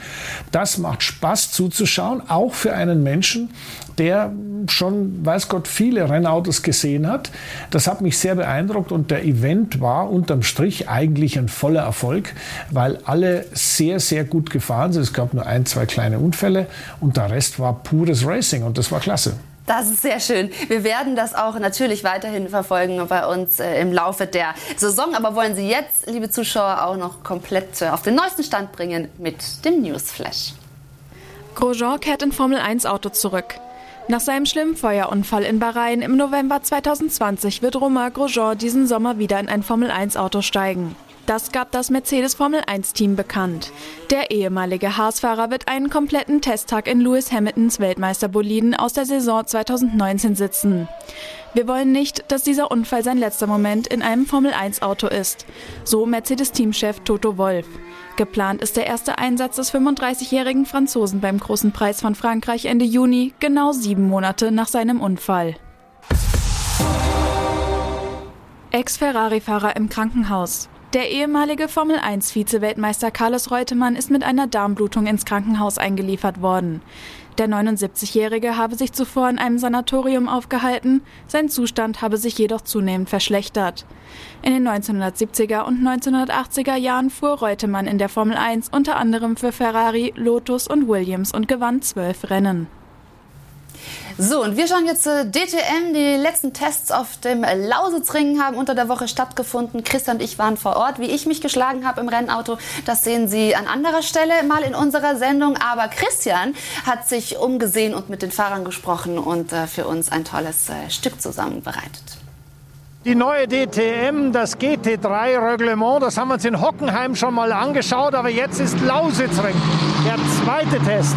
Und das, was mich persönlich sehr interessiert ist, was hat sich verändert, was hat sich weiterentwickelt und vor allem, wie haben sich die verschiedenen Fahrer bereits an diese neuen Rennautos gewöhnen können.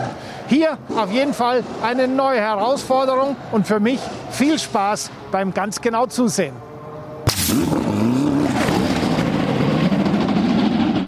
Sechs Wochen sind es noch bis zum Saisonstart dieser neuen DTM. Doch bis zum Auftakt in Monza gibt es noch einiges zu tun. Statt mit Class One gehen die mindestens 20 Piloten mit GT3-Boliden auf Punktejagd. Für viele im Feld nach wie vor eine große Umstellung. Das Motto am Lausitzring daher, so viele Kilometer sammeln wie möglich. Grün, grünes Licht für die DTM und glauben Sie mir, das Schönste ist eben diese Ampel am Ende oder am Anfang der Rennstrecke, am Ende der Boxengasse. Hier im Auto zu sitzen, rauszufahren, da fängt der Spaß erst an. Und den Spaß, den kann man allen Piloten hier direkt ansehen. Man merkt, es taugt ihnen. Wir sehen hier, da wird Gas gegeben und das Feld, auch schön zu sehen, ist schon ziemlich groß geworden.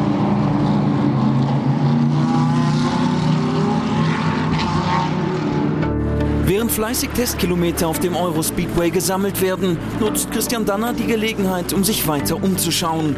Natürlich darf da der Austausch mit einem Weggefährten nicht fehlen, Gerhard Berger. Der erste Test in Hockenheim war vielversprechend, spannend. Jetzt sind wir hier am Lausitzring. Was siehst du für Unterschiede bis jetzt? Naja, für uns sind, äh, ist es immer noch wichtig, die Startaufstellung optimal hinzubekommen. Wir haben ein ganz tolles Fahrerfeld mit äh, vielen Nationen. Aber wir haben auch in der Zwischenzeit eine ganz tolle Markenvielfalt, die wir uns natürlich immer gewünscht haben und unsere Fans von uns auch immer verlangt haben.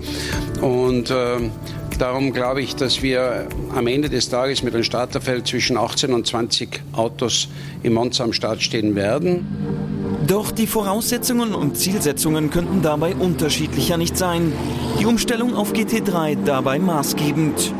Ehemalige Champions sehen sich plötzlich als Underdogs. Tatsächlich habe ich keine wirkliche Zielsetzung. Ja, in den letzten Jahren war es relativ einfach. Die Class One Autos blieben konstant. Da konnte man vielleicht ein bisschen abschätzen ähm, oder, oder sagen, wo die Reise hingeht.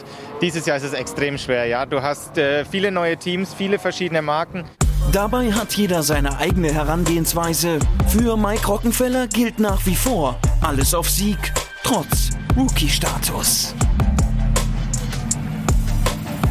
Wenn ich sagen würde, ich bin toll, ich freue mich im Mittelfeld zu sein, dann ist das sicher auch gelogen. Also von daher ist doch logisch. Ich komme hier hin, um, um vorne mitzufahren. Das ist mein Ziel. Und ich glaube, alles andere ist dann auch nur eine Rumrederei, weil, weil der Marco will auch vorne fahren. Klare Ansage von Rocky, der dieses Jahr trotz Rookie-Status nicht nur oben mitfahren, sondern auch coachen will.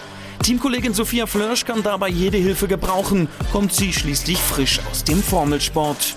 Doch mit Rockenfeller als ehemaligen DTM-Champion und Kelvin van der Linde als absoluten GT3-Experten ist sie wohl genau an der richtigen Adresse. Also der Mike und auch der Kelvin, ganz ehrlich, ähm, sind super große Hilfen ähm, und geben mir, stehen mir immer zu, zu Ratschlägen bereit. Ähm, von daher ist es auf jeden Fall ein großer Vorteil für mich, dass ich einfach zwei erfahrene Teamkollegen habe ähm, und der Mike macht seinen Job ganz gut. Und dann wäre ja noch er. Timo Glock 39 Jahre, kein bisschen müde, ausgestattet mit Titelhunger und neuem Lenksystem. Timo, heute früh war es nass. War das das erste Regentraining mit dem neuen Auto?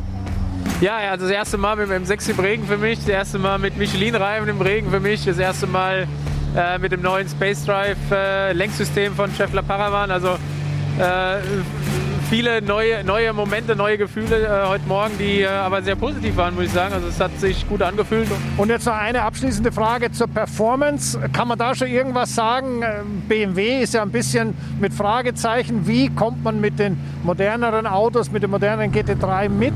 Kann man da schon irgendeine Ahnung haben? Schwierig. Also was, was das ganze Thema angeht, bin ich völlig blind momentan. Also ich versuche einfach erstmal das Auto zu verstehen. Ich gucke an links, links und rechts sondern ich bin ja wirklich äh, Neuling, was die GT3-Thematik angeht. Also habe nicht wirklich viele Kilometer in dem Auto bis jetzt gehabt. Somit konzentriere ich mich erstmal, dass ich alles drumherum verstehe, bevor ich nach links und rechts schaue. Das Paket scheint geschnürt. Eines, das sowohl die Qualitätsansprüche des Fahrerfeldes, aber auch die Leistungsdichte und Chancengleichheit mit sich bringt. Bei letzterer geht das aber nicht ganz ohne ein bisschen Hilfe durchs Reglement, die sogenannte Balance of Performance. Ich mag sie nicht, die BAB, ich sage es ganz ehrlich, wie sie ist, ist aber ich brauche dir nicht sagen. Ja, ja nicht. Als Racer ist das äh, ein äh, notwendiges Übel, das wir mitnehmen. Aber es gehört halt auch dazu, das gut, gut zu machen. Bevor die Autos überall ausgeholt sind, in Hockenheim haben mich schon die ersten angerufen und gesagt, die BOB stimmt nicht. Ja, also. ja Gerhard, vielen Dank. Gibt es noch abschließend einen Wunsch, den der Gerhard Berger hat für die weitere Vorbereitungsphase jetzt in Richtung erstes Rennen? Naja, jetzt in der Vorbereitung fühlen wir uns in der Zwischenzeit sehr wohl. Sind wir, glaube ich, auf einem guten Stand. Jetzt wünsche ich mir nur, dass die Fans wieder alle da sind, die wir in der Vergangenheit vor dem Fernseher oder an der Rennstrecke gehabt haben. Und vielleicht kommen ein paar dazu, weil jetzt haben wir diese Markenvielfalt, die sich so viele gewünscht haben. Und ähm, ja, ich hoffe einfach, dass wir in eine spannende DTM-Saison gehen. Ja, also vielen Dank. Wir drücken natürlich auch die Daumen und ich bin mir ganz sicher, wir werden da eine tolle Saison sehen mit vielen Überraschungen. Nicht unbedingt wegen der BOP, sondern ganz einfach wegen gutem Motorsport. Viele Unbekannte also nach wie vor. Wer zählt zu den Favoriten? Wie schlagen sich die prominenten Neuzugänge? Und hat ein Rookie am Ende sogar das Zeug zum Champion? Noch bleibt ein wenig Zeit, um sich zu sortieren. Bis zum Saisonstart am 18. Juni in Monza. Und das ist sehr sympathisch, das habe ich mir gemerkt, von Timo Glock, dem erfahrenen Fahrer, der wirklich sagt, also Moment, ich muss mich erstmal auch hier rantasten und kann noch gar nicht so viel links und rechts gucken. Das ist, das macht die Serie so spannend, oder? Dass das wirklich neu gemischt ist. Ja, das ist halt ein anderes technisches Reglement, basierend auf dem internationalen GT3-Reglement der FIA. Also die internationale Sportbehörde hat das definiert und jeder, der damit mit diesen Autos eine Meisterschaft machen will, kann das tun. Und äh, Gerhard Berger hat das mit der BOP kurz erläutert. Das ist natürlich neu in der DTM. BOP ist die Balance of Performance. Und das, nachdem ihr die nicht mögt, warum mögen die ja, Fahrer ich, die nicht? Ich mag sie nicht und der Gerhard mag sie auch nicht. Ganz einfach, weil das ein Konfliktpotenzial beinhaltet, was grenzenlos, endlos und und unüberschaubar ist. Ganz einfach deshalb, wir haben verschiedene Konzepte. Der Audi ist ein, was ich, ein, ein 10-Zylinder, 5 Liter, glaube ich, äh, Mittelmotorauto. Der Mercedes ist ein Auto mit Frontmotor. Äh, der BMW ist ein relativ, also nicht mehr das neueste Auto, was es gibt, hat einen Turbomotor. Der Ferrari ist wieder ein Mittelmotorauto. Und um die Autos von der Performance her einander anzugleichen, dass sie, obwohl sie eigentlich technisch unterschiedlich sind, trotzdem gegeneinander fahren können, werden sie mit entweder weniger oder mehr Gewicht, mit ein bisschen mehr oder weniger Leistung ausgestattet. Das Feld näher zusammenbringen, Aber die Leistungsdichte schaffen. Genau so ist es, das, das, das soll das Ergebnis sein. Aber natürlich fühlt sich jeder, der nicht gewinnt, benachteiligt und sagt, der andere ist viel zu leicht, ich bin viel zu schwer. Der andere sagt, ja, also mit der Leistung, wie der fährt, da würde ich auch gewinnen. Und deswegen ist es im Moment außerordentlich schwierig, einzutaxieren, wer ist eigentlich wirklich wie schnell, weil irgendwann muss man einer entscheiden und sagen, also zum Beispiel der Audi, der, der, der kriegt 50 Kilo raus jetzt mal und der Mercedes kriegt 20 Kilo rein. Irgendeiner muss das mal entscheiden, das macht bei Gerhard Berger eine, eine eigene äh, Institution, die er dafür beauftragt hat. Und äh, natürlich jeder, der mehr Gewicht kriegt, sagt er, also ich nicht, ich, ich, das ist unfair, das heißt, ja. Es ist zu befürchten, dass das, da ja, Verschiebungen. Da wird, da wird viel gejammert und äh, natürlich zeigt keiner jetzt offen, wie schnell er ist. Ist sehr, sehr schwierig. Alle. Und deswegen hat der Gerhard völlig recht, ohne BOP ist es besser, aber ohne geht es halt nicht. Allerdings hat ein Maximilian Götz, der äh, bei uns in der Sendung war und dann noch ein wenig vorsichtig zurückhaltend war, aber schon wusste, also er ist da mit seiner GT3-Erfahrung definitiv einer, auf den man erzählen kann. Der hat mehrere Tagesbestzeiten daraus äh, gejagt. Ja, da immer, der war immer schnellster. Äh, ja, das ist aber zumindest auch mit, mit und ohne BOP in jedem Fall ein Ausrufezeichen. Ja, also ich meine, die Mercedes waren ein bisschen schneller. Ein Tag war auch der Ferrari mal vorne. Ich glaube, der Albon, der äh, Formel 1-Fahrer. Ähm, das muss man abwarten. Im Moment kannst du auf die Zeiten gar nichts geben, weil alle eben klassisch, man sagt dazu im Englischen Sandbagging betreiben. Äh, als äh, die legen sich lieber mal einen Sandsack in den Kofferraum und sind ein bisschen langsamer und den nehmen sie im richtigen Moment raus. Und das ist etwas, das ist dieser Kampf, den muss die ITR-Organisation um Gerhard Berger muss quasi antizipieren, wer macht was und dann klappt das schon. Das wird äh, ein enger Motorsport werden und das ist jetzt so neu auch nicht.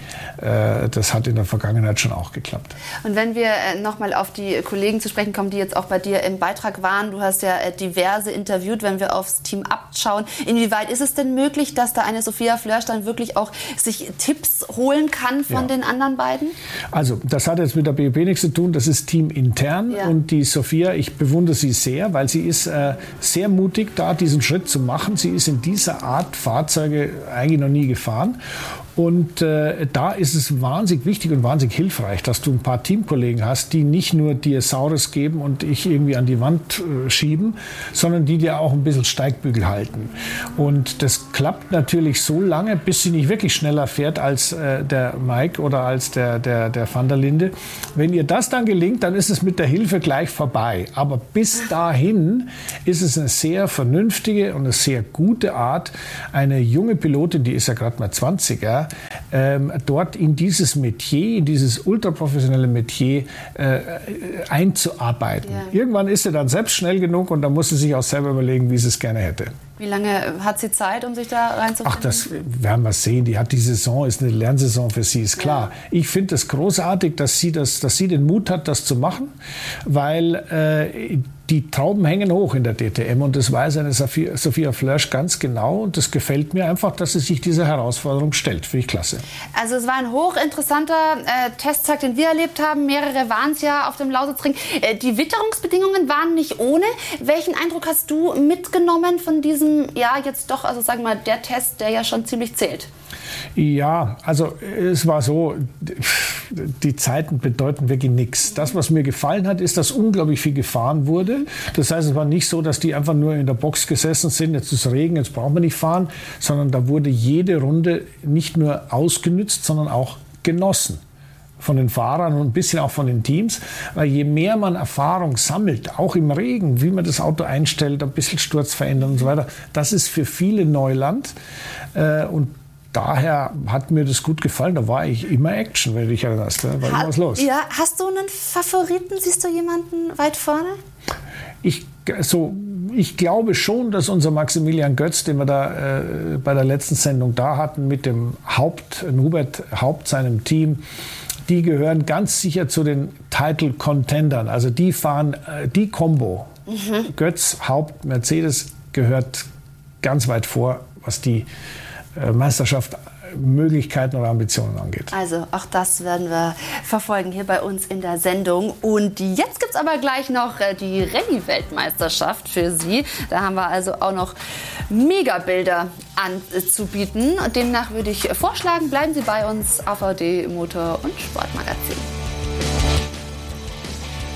Zurück im AVD Motor- und Sportmagazin mit Christian Danner nach wie vor an meiner Seite und wir befassen uns jetzt mit der Rallye-Weltmeisterschaft. Die Highlights sehen Sie ja auf Sport 1, aber wir haben jetzt schon mal äh, das Beste für Sie zusammengefasst. Es ging nämlich bislang schon spektakulär zu in den ersten drei Rennen. Die FIA Rallye WM 2021 wird Ihnen präsentiert vom Toyota GR Yaris. Solche Bilder gibt es weltweit nur bei einer Rennserie, bei der WRC. Auftakt in den französischen Seealpen, die Rallye Monte Carlo. Heimspiel für Weltmeister Sébastien Ogier. Er gewinnt seinen 50. WM-Lauf auf seiner Abschiedstournee. Uh, Wenn ich den Helm aufsetze, dann denke ich nur ans Gewinnen. Ich war schon immer ein schlechter Verlierer. Und wenn ich schon hier starte, dann möchte ich natürlich Siege einfahren und am Ende den Titel. Sébastien Auger feiert bei der Monte 21 seinen insgesamt achten Triumph, ein neuer Rekord. Ende Februar betritt die Rallye-Weltmeisterschaft Neuland. Es geht erstmals an den Polarkreis zur Arctic Rally Finnland. Als Ersatz für Schweden, wo aus Gründen der Pandemie nicht gestartet werden konnte. Eine Winterrallye, die ihrem Namen zurecht trägt. Auch ein Härtetest für den neuen Reifenhersteller Pirelli. Seit dieser Saison liefern die Italiener das schwarze Gold. Der erste Öt Tenak, Weltmeister von 2019, gewinnt die nördlichste Rallye der WRC-Geschichte.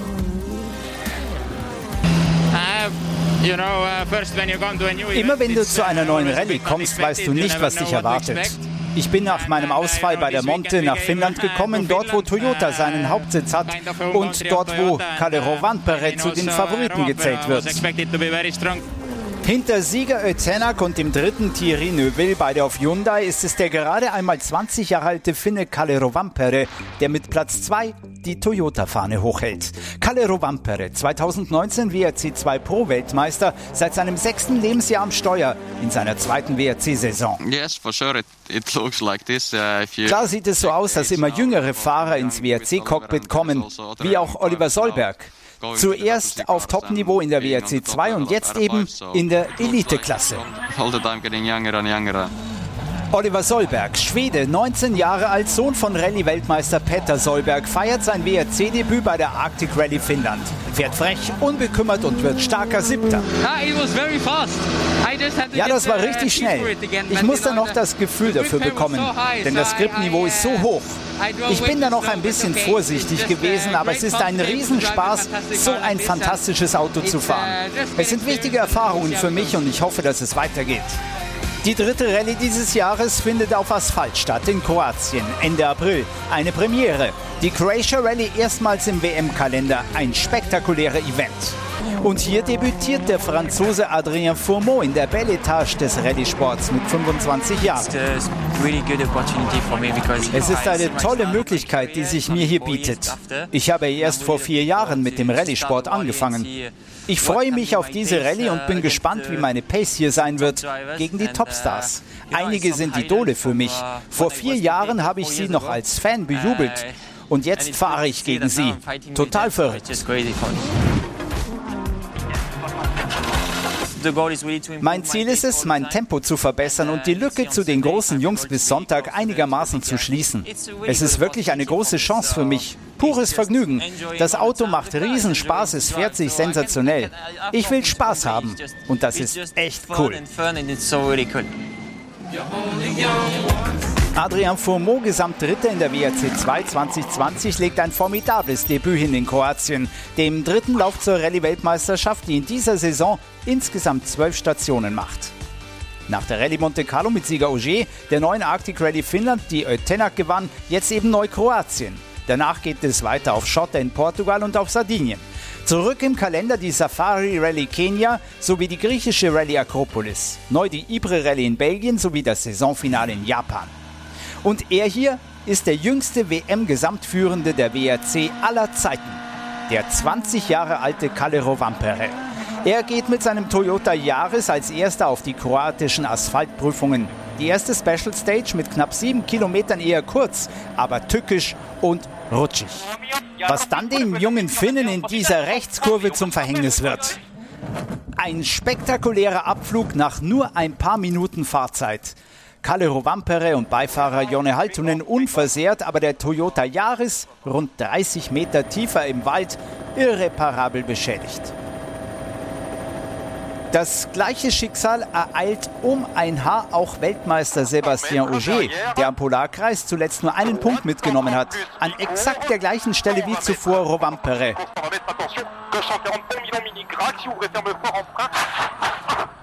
Aber der 37 Jahre alte Champion hält mit all seiner Routine seinen Toyota Yaris noch auf der Straße. Kühle Temperaturen in der Früh, dazu glatter Asphalt und die neuen Pirelli-Reifen. Eine extrem schwierige Kombination. Ich habe von uh, Beginn an mit Untersteuern des Autos gekämpft. Aber an diese Kurve habe ich mich nach der uh, Vorbesichtigung eigentlich sehr gut erinnert. Uh, ich habe den Bremspunkt anvisiert und versucht einzulenken, habe das Auto aber schon beim Kurveneingang verloren. Ich hatte da einfach überhaupt nicht die Linie und deshalb sind wir abgeflogen. Ein bisschen zu schnell, dazu das Untersteuern und das ist das Ergebnis. Einfach mein Fehler. My mistake. Der fünfmalige Vize-Weltmeister Thierry Neuville kommt als Führender des Freitags. Doch Hyundais falsche Reifenstrategie wirft den Belgier zurück auf Rang 3 vor der abschließenden Power Stage. Doch dieser Fehler kurz vor Schluss kostet dem 32-Jährigen eine bessere Platzierung als Rang 3. Knappe vier Sekunden liegt Sébastien Auger als Zweitplatzierter hinter dem führenden Waliser Evans vor der letzten Prüfung. Ein Verkehrsunfall in der Früh auf einer Verbindungsstrecke hat den Jarus verbeult. Die Beifahrertür steht einen Spalt offen. Co-Pilot Ingracia mit einer Art Skibrille ausgerüstet liest aus dem Aufschrieb vor. Doch Sepp ist beim Finale gewohnt nervenstark, fährt am Limit und stellt eine neue Bestzeit auf. Damit wird es in Kroatien auf jeden Fall einen Toyota-Sieg geben. Fragt sich nur, Evans oder Auger. 3,9 Sekunden ist der Vorsprung von Alvin Evans vor den letzten 14 Kilometern. Das sollte eigentlich reichen. Doch bei den Zwischenzeiten hat er schon Verspätung und dann noch dieser Patzer in der letzten schnellen rechts kurz vor dem Ziel. Es sollte ein Fotofinish werden. Gewinnt Evans seine vierte Rallye. Die Uhr bleibt viereinhalb Sekunden nach Ogiers Bestzeit stehen. Damit fehlen am Ende über 300 Wertungskilometern sechs Zehntelsekunden zum Sieg. Sébastien Ogier gewinnt die erste Croatia Rallye der WRC. Was für ein dramatisches Herzschlagfinale. Ja, ich bin etwas auf den Dreck in der Kurve zuvor gekommen und habe damit die Linie verloren. Ich dachte, das wird nicht so viel gekostet haben. Eine Sekunde vielleicht, aber ja, es ist bitter. Es war so ein enges Wochenende insgesamt, aber Kompliment an Sepp für diese letzte Stage. Das ist Sportsmanship, wie man sie in der WRC kennt. Am Ende ist es ein Toyota Doppelsieg. Auger vor Evans auf Platz 3 Thierry Neuville. Debütant Adrien Fourmeau wird hervorragender Fünfter. Natürlich ist auch dieser 51. Rallye-Sieg für Weltmeister Sébastien Auger ein ganz überraschender. Sorry. I say sorry. Ich kann nur sorry sagen. Elfin hat auch über das gesamte Wochenende einen tollen Job gemacht. Und wenn es am Ende dann nur sechs Zehntel sind, es gibt halt nur einen Sieger. Aber er war eben auch ganz nah dran. Auger führt in der Meisterschaft vor Neuville und Evans, dahinter Tänak vor Rovampere. Weiter geht's am 3. Mai-Wochenende in Portugal, die erste Rallye auf Schotter 2021. Die FIA Rallye WM 2021 wurde Ihnen präsentiert vom Toyota GR Yaris. Also das ist wirklich irre. Christian, was für dich, Rallye? Nein, äh, ich bewundere das, ich schaue da gerne zu und ich habe allergrößten Respekt vor Rallye-Fahrern, aber für mich selber fahren, um Gottes Willen, nein, das kann ich nicht. Ich bin ein Leben lang auf der Rundstrecke gefahren und auf der Rallye äh, da in das kann ich nicht. Aber dann hast du die äh, richtigen Serien für dich gewählt. Ja, ich glaube schon. Gut so. Und schön, dass du heute hier warst. Du bleibst natürlich noch da, aber jetzt geht's weiter mit dem Porsche GT Magazin. Wir wünschen ganz viel Freude, sehen uns danach noch mal kurz.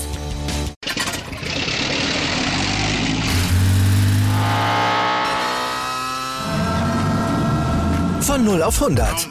Aral feiert 100 Jahre mit über 100.000 Gewinnen. Zum Beispiel ein Jahr frei tanken. Jetzt ein Dankeschön, rubbellos zu jedem Einkauf. Alle Infos auf aral.de. Aral, alles super. Wie viele Kaffees waren es heute schon? Kaffee spielt im Leben vieler eine sehr große Rolle. Und das nicht nur zu Hause oder im Café, sondern auch am Arbeitsplatz. Dafür gibt es Lavazza Professional. Kaffee am Arbeitsplatz, der genauso lecker schmeckt wie in eurem Lieblingscafé. Die perfekte Kaffeelösung für jede Art von Unternehmen. Klein, mittel, groß. Ihr habt auf jeden Fall einen Kaffee, der schmeckt. Die richtige Motivation für eure Arbeitstage. Alle Infos zu Lavazza Professional findet ihr auf lavazzapro.de mit allen Kaffeelösungen für euer Büro. Ich habe mich natürlich schockverliebt, weil die war wirklich ganz, ganz klein. So begann die Mensch-Hund-Beziehung zwischen Christina und Tierschutzhund Frieda. Und wie es danach, nach dem ersten Moment der Verliebtheit, so weiterging und welche Klippen es danach zu umschiffen galt, das hört ihr in der neuen Ausgabe von Iswas Dog, dem Podcast für harmonische Mensch-Hund-Beziehungen. Iswas Dog? Mit Malte Asmus. Überall, wo es Podcasts gibt.